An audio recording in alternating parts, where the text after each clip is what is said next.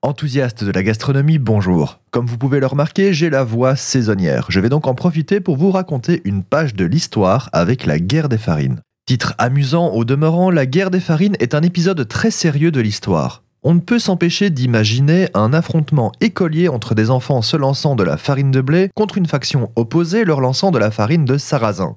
C'est évidemment pas ça du tout, et nous allons parler aujourd'hui de ce qu'on pourrait considérer comme un des premiers tremblements avant la Révolution, la guerre des farines.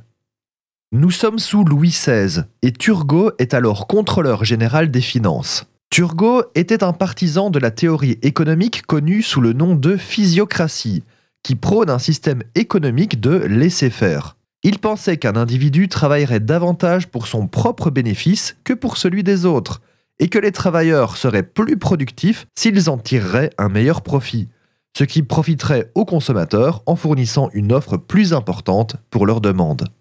À l'époque et depuis longtemps, il y avait des réglementations sur les prix du marché comme le lait ou les céréales, et pour Turgot, cela faisait obstacle à cet ordre naturel. Monsieur Turgot va donc réformer ces réglementations et il va essuyer de lourdes critiques.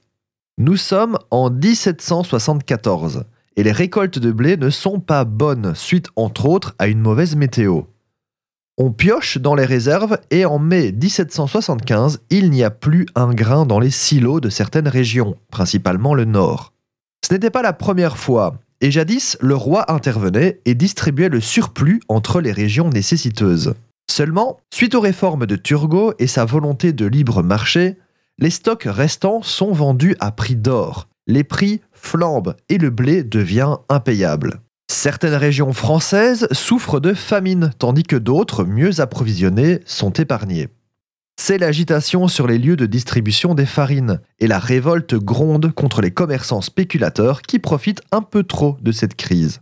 La guerre des farines est donc la vague d'émeutes qui a lieu dans la moitié nord du royaume en avril et mai 1775. Pillage, attaques de dépôts, d'entrepôts et de boulangeries, entrave des axes fluviaux et routiers. Marchands et fermiers sont généralement visés, mais aussi les représentants directs du pouvoir. Signe avant-coureur de la Révolution, ces émeutes seront finalement enrayées par l'intervention massive de quelques 25 000 soldats de l'armée du roi. Ils feront une centaine d'arrestations qui aboutiront à deux peines de mort pour l'exemple. L'ordre est rétabli par un contrôle des prix du blé et par l'organisation d'un approvisionnement des provinces en difficulté. Monsieur Turgot démissionnera l'année suivante et la révolution grondera quelques années plus tard.